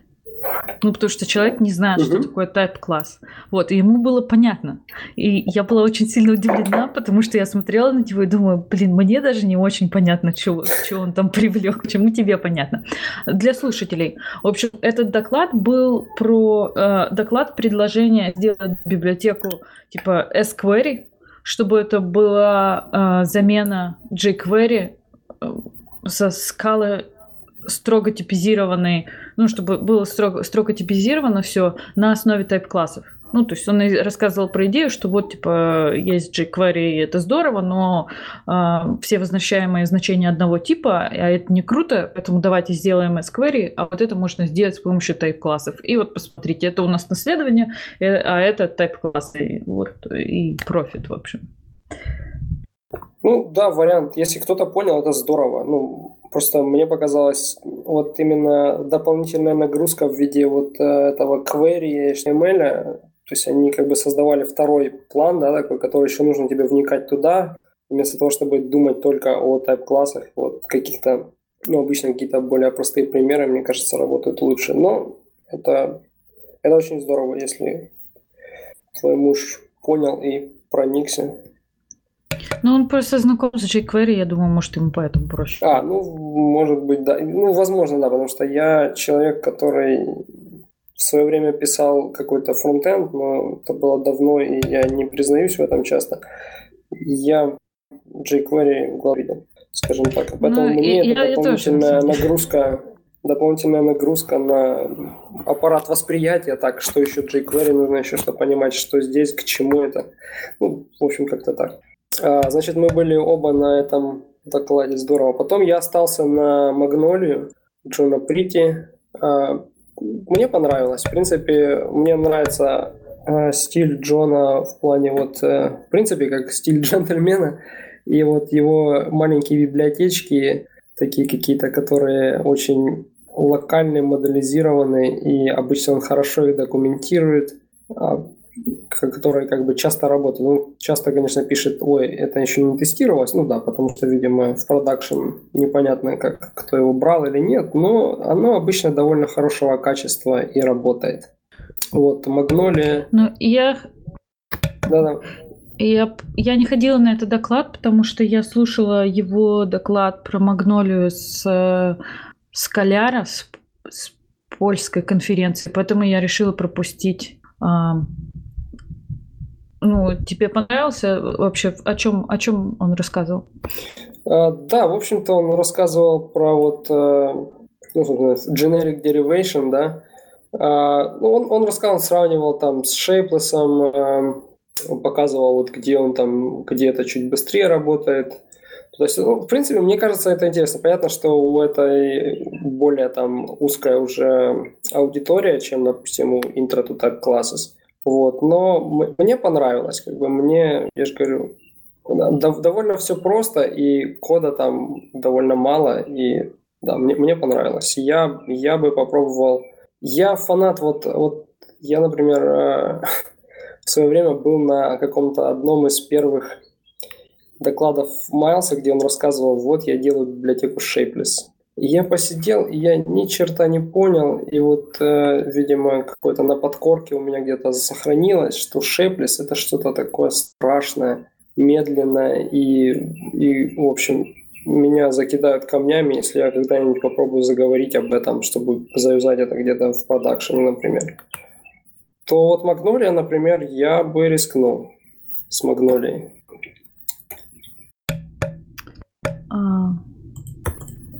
Так, ну, потом, потом я, собственно, остался в этой уже аудитории, как я сказал, я писал эти, свою презентацию попутно, и я вот слушал опять э, Рунара доклад про Haskell. Я тоже там была. Да, ну, он, он, он хорошо это делает, мне нравится, как он э, это делает, он, он, он хорошо чувствует себя на аудитории, в общем-то, видимо, он много уже выступал, и хорошо. И потом, да, я остался вот на, собственно, там, когда пришел опять Джон и сказал, время вышло твое, Рунар, собирай вещи. И начались вот Lightning Talks. А ты слушал Lightning Talks? Потому что я не слушала, я пошла у Нара брать интервью и все ага. Да, да, я слушал. Вот, э, например, Джон рассказывал про калейдоскоп, маленькую такую утилитку, которая позволяет э, паттерн матчить на э, которые, в общем, компилируются в compile time, они, как обычно, в рантайме. А ты можешь мне... ссылочку скинуть на это? А, да, прямо сейчас? Ну, Сейчас. к концу я просто хочу, чтобы это было в шоу-нотах, чтобы люди могли посмотреть. Да, сами. ну, для шоу-нотов, конечно, я, я найду, я скину. Я даже когда вот приехал в понедельник, короче, следующий день после этого, я писал какие-то тесты где-то, я сразу подрубил этот калейдоскоп и завязал. Ну, э, очень простая идея. А, вы пишете какой-то regex, и а, он, э, в общем-то, он компилируется в compile time. Если у вас там ошибочка, компилятор вам скажет, у вас неправильно написан regex. Вот, это очень, очень здорово, мне кажется. И это очень, очень локальная маленькая утилитка, которая делает такую штуку. Мне понравилось. Я ее заюзал. И вот, ну, в тестах для начала, ну, оно работает. А потом а, он же рассказывал про Cloud Data Store API. Это менее, а, менее применимая, скажем, вещь у нее. То есть, если кто-то работает с Google Cloud а, Data Store, тогда это может быть интересно. Он просто написал какой-то код, который позволяет очень быстро и примитивно там писать, читать вот такие вещи. Ну, так, такая полезняшка, как вы говорите. Вот. А, что там еще было? А, Дэниел говорил про Шимс, и вот а, я спросил у него, кто-то вообще это использует в жизни. Он утверждает, что да. А, ну вот интересно, я бы, конечно, пообщался с людьми, которые используют в жизни, то есть насколько это добавляет этого а он не говорил, как бы для каких целей используют? Именно чтобы перейти с одной на другую библиотеку, или у них вот именно есть какие-то резоны поддерживать обе? Вот, вот у меня, собственно, почти такой же вопрос. Я его, вернее, сформулировал не так. Я говорю, а кто-то вообще использует? Ну, потому что в моем понимании, если у, у вас такая ситуация, ну, надо попытаться просто как-то договориться на чем-то одном. Это упростить всем жизнь. Выбираем уже скалази, скалази, cats, тогда cats. А, ну, он сказал, что есть люди, которые используют, то, что я понял из его ответа, люди, которые используют э, разные библиотеки, они хотят, которые тянут за собой вот эти вещи. И в какой-то Мне... момент нужно сконвертить. Вот тогда, как бы он говорит, люди пользуют. Но, опять же, я не знаю, что должна предоставлять библиотека, чтобы я хотел еще делать такие вещи. Мне кажется, нам сейчас не хватает Фомкина и Романчука, потому что они в прошлом выпуске как раз обсуждали, что э, что должна тащить за собой, если ты э, пишешь библиотеку, что она должна тащить за собой, какие нужно предоставлять людям э, возможности по, ну там, Scala Future, допустим, или э, Cats Effect, или там Monix Task, или ну что, что, что что выдавать в качестве своего API, и вот они как раз обсуждали, можно ли использовать Shims э, ну, на стороне библиотеки, чтобы все это вместе скомпоновать, и как бы были разные опишки для людей, которые используют их. Ну, здорово. Вы, наверное, можете продискутировать еще разок в следующий раз. Но я, я допускаю, что инструмент имеет свою аудиторию, просто мне кажется, инструмент решает э, проблему, которую стоит решать иначе, если возможно. То есть, если можно, я бы пытался избежать. Если очень нужно, ну да, здорово, что такая штука есть. Вот. А потом что там было еще? Скала клипе. Я уже плохо помню, что там. Ну, то есть я... Все в курсе, что такое скала клипе, да? Это штука, которая, э, в общем, пытается ошибку компилятора сделать более дружественной. Она лезет в какую-то э, расшаренную базу, находит там информацию, согласно контексту и пытается вам сказать, вот тут, тут вам не хватает вот этого, или может вы думали вот это, а у вас получилось вот это. Вот такая, такая штучка. Мне кажется, это тоже, это вот э, как раз то, о чем я говорил, э, проект, если я не ошибаюсь, это тоже проект Software Mill. А, они делают какие-то маленькие, но вещи, которые могут работать, которые делают сразу что-то, они делают это достаточно хорошо. В плане там, я не знаю, смотрите, как здорово, но это компилится 8 часов. То есть вот у них нет такого. Они обычно делают что-то более применимое. А еще был Spark Transformation. но я не Spark человек, поэтому я, скорее всего, это все прохлопал ушами. Понятно. Я вообще не ходила на эти Lightning токи. Спасибо. Я даже не знала, что, о чем там. А, а ну, там довольно, довольно быстро. Обычно а, часто очень Lightning токи или на Unconference рассказывают люди, которые готовились ладом, но их не выбрали, например. Это очень часто бывает. Люди готовили, ну, у тебя есть какой-то доклад на 15 минут, ты, ты хочешь его рассказать, но так как выбирает, э, люди, в общем-то, сами выбирают, что они хотят слушать, может так случиться, что вас не выбрали. Э, вы можете отлично рассказать то же самое на Unconference. Да, возможно, людей будет чуть меньше, но как бы обычно там те, кому это действительно интересно. Потому что иногда даже на вот такие маленькие конференции забредают люди, которые там, не знаю, взяли на работе отгул какой-то, чтобы пойти там потупить или... Ну, бывает такое. А тебе больше понравился основной день или анконференс? Вот в этом году, мне кажется, мне понравилось как-то наполовину. Вот в прошлом году мне четко больше... Вот у меня есть такое ощущение, что анконференс мне понравился больше. Видимо, из-за объема информации, который я получил на Unconference, и, как, видимо, я еще общался с людьми там более плотно, чем в этом году, потому что в этом году я сидел, доделал презентацию. Вот. У меня было ощущение, что вот Unconference в прошлом году было четко лучше, чем основной день. В этом году где-то было 50 на 50, мне кажется. Давай тогда перейдем к основному дню. Давай. А, ну вот, я скинула ссылочку на расписание. А, основной день опять открывал а, Рунар, рассказывал про композицию программ. Ну, в общем, он ну, апеллировал обычно... к теории категорий снова и ну, просто доказывал, как композиция помогает разрабатывать и почему а, функциональный код это композиционный код в том числе. Да, мне, мне кажется, вот у него интересные очень доклады, которые очень сложно пересказывать, их лучше смотреть. Вот в прошлом году у него было эти adjunctions тоже. Вот ты сидишь, это частое у меня частое такое ощущение. Я сижу на лекции, ну не на лекции, на презентации, которую дает Рунар, и ты следишь за тем, что он делает, там, или вот на... И ты вроде понимаешь, вот все понимаешь. И потом ты приходишь домой, и еще, может быть, ты что-то понимаешь. А вот через несколько дней ты уже думаешь, что? Что это было? Это, это реальность или нет? То есть, не знаю, у меня почему-то вытекает очень часто, и поэтому я иногда пересматриваю, вот когда смотришь, все как бы хорошо. э, я бы рекомендовал, я, я, я точно не в силах пересказать это, но я рекомендую очень посмотреть его вещи. Ну, я написала summary, поэтому я более-менее помню, но все равно это тяжело пересказывать. И именно так, да. То есть я не говорю, что там сложно. Ну, понятно, тут ты сказала, в общем, кратко о чем, да. Но то, как это подается, вот это, мне кажется, сложно, сложно сказать. То есть, потому что у него э, презентации часто хорошие не потому, что он просто написал какой-то текст на это и читает его, а он, он еще говорит, и это нужно слушать. Вот, ну, как-то так, я не знаю. Ну, в общем, ладно. Следующий доклад был про э, TypeSafe библиотеку для Learning, написанную на скале. А, я, к сожалению, не знаю, как произносится имя спикера. Тангфэй Чен, наверное.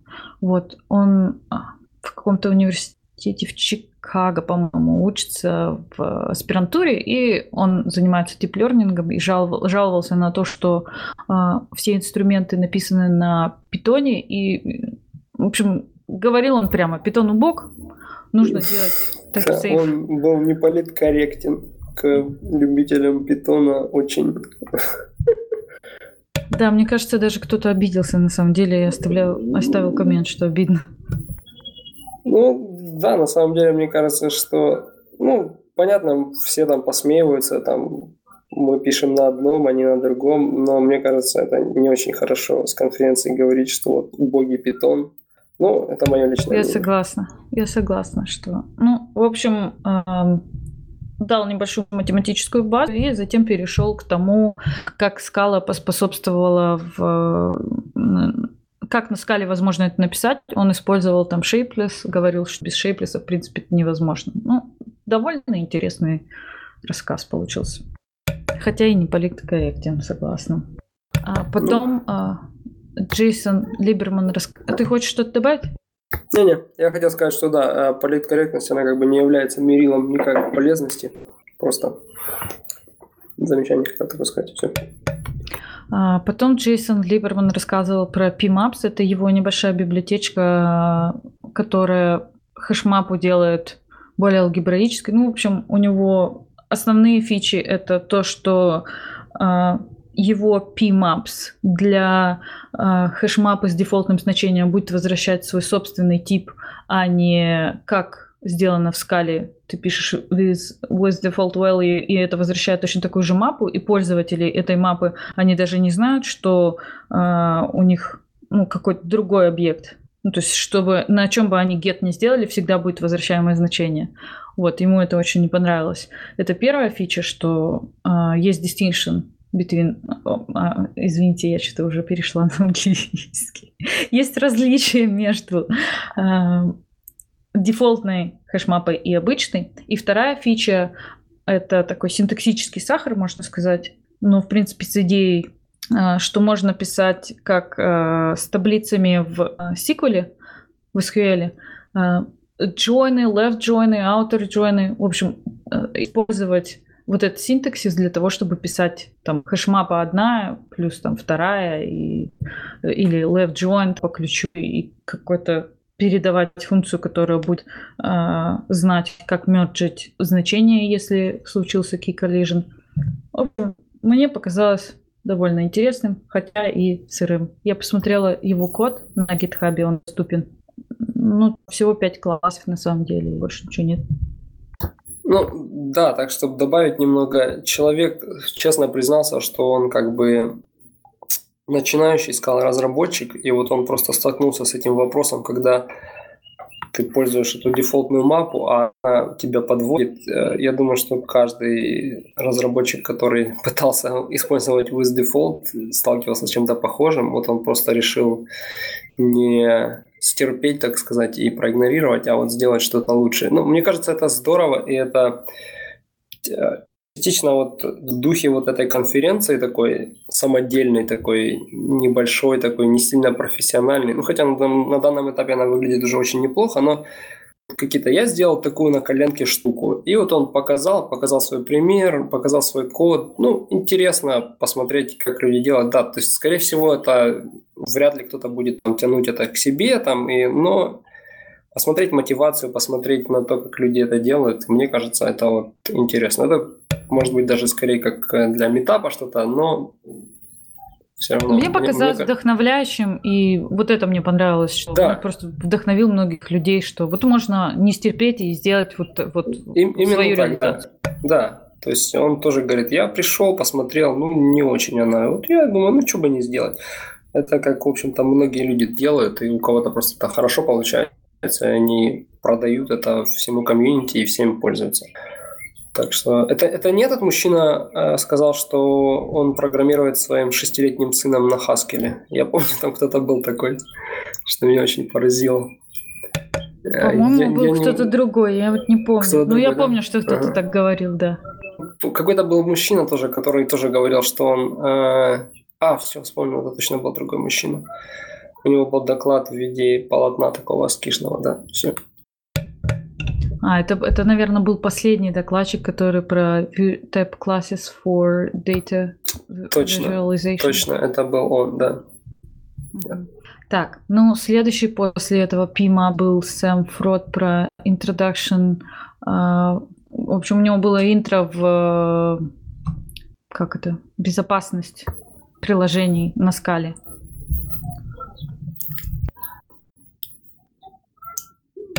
Ну, в общем, если честно, мне показалось, что он очень сильно рекламирует свою компанию, и мало было сказано по делу. И, как верно заметил мой муж, можно было слово «скала» перез...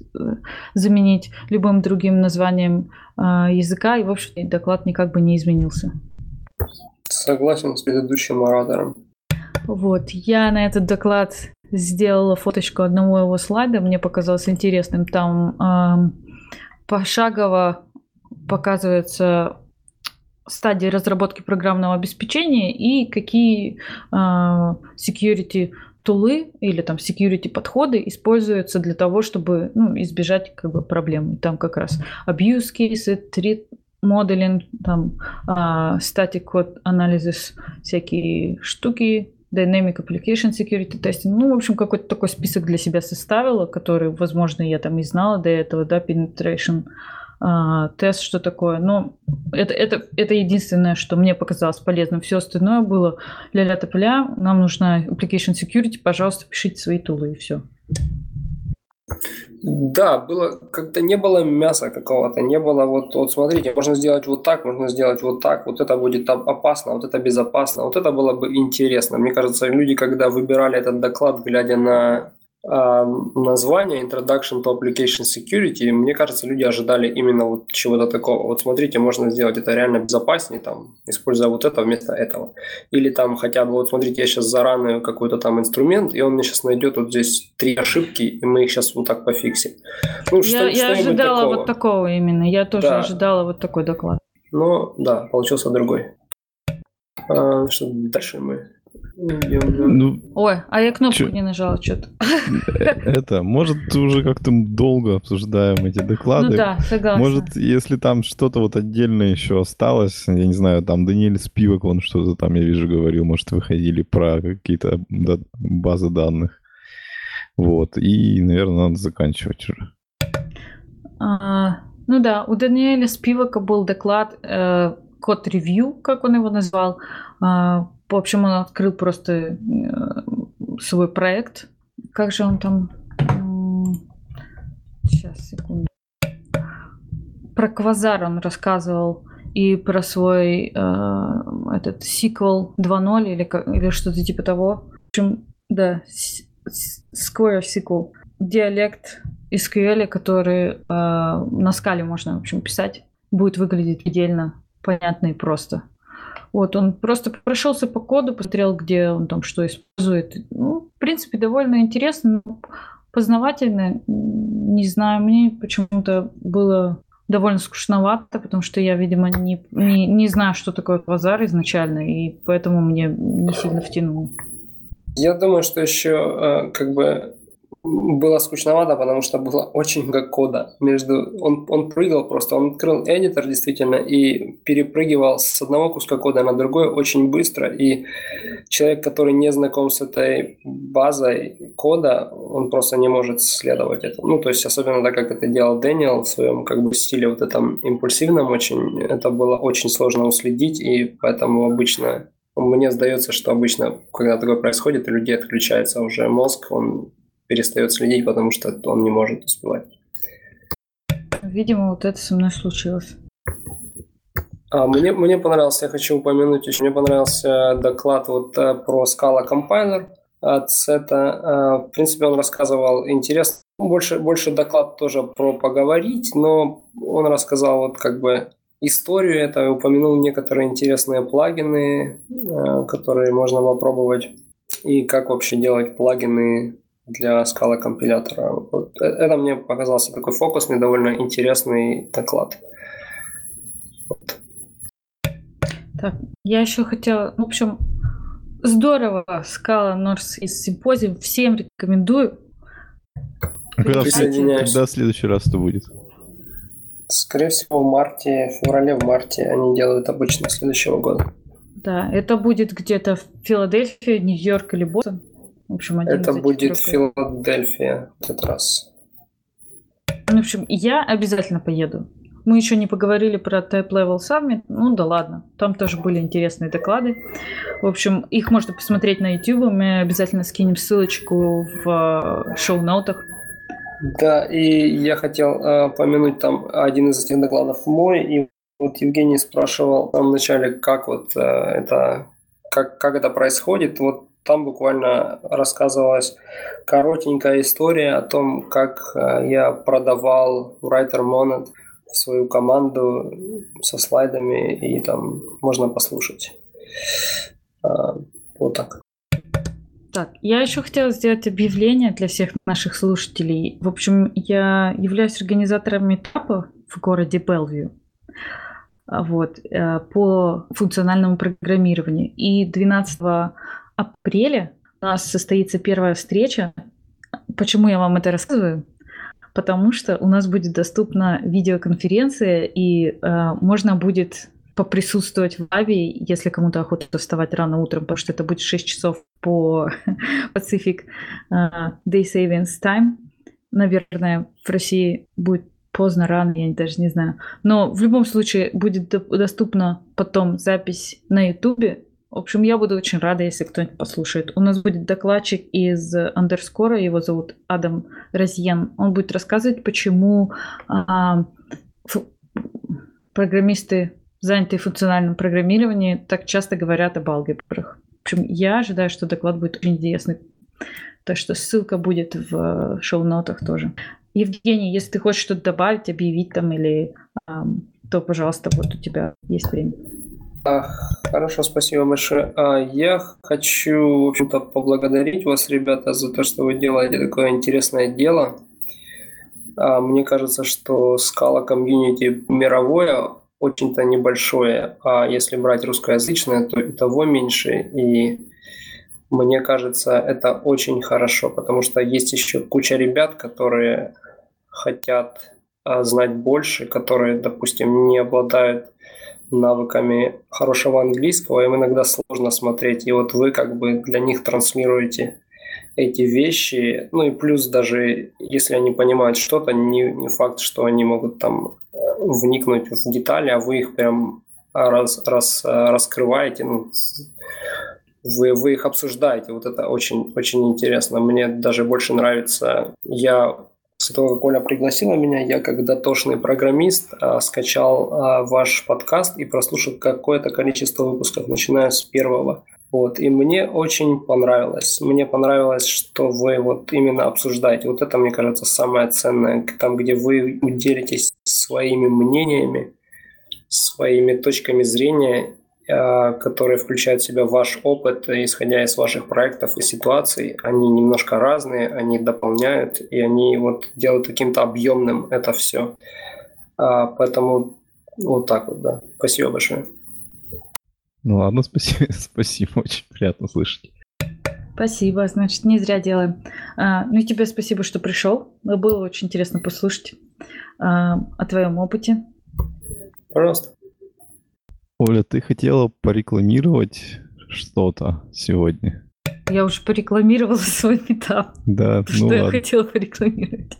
Я пропустил, значит, как-то или забыл уже. Вот. Ну, чё, тогда, наверное, надо закругляться, потому что там темы у нас какие-то там были длинные, но, наверное, уже не успеем. Вот. Новость. Да, уже очень много времени, и я буду очень рад послушать ваше обсуждение по поводу той ссылочки, которую я скинул. Ну, посмотрим, если в следующий раз у нас соберутся все, то может быть. Вот.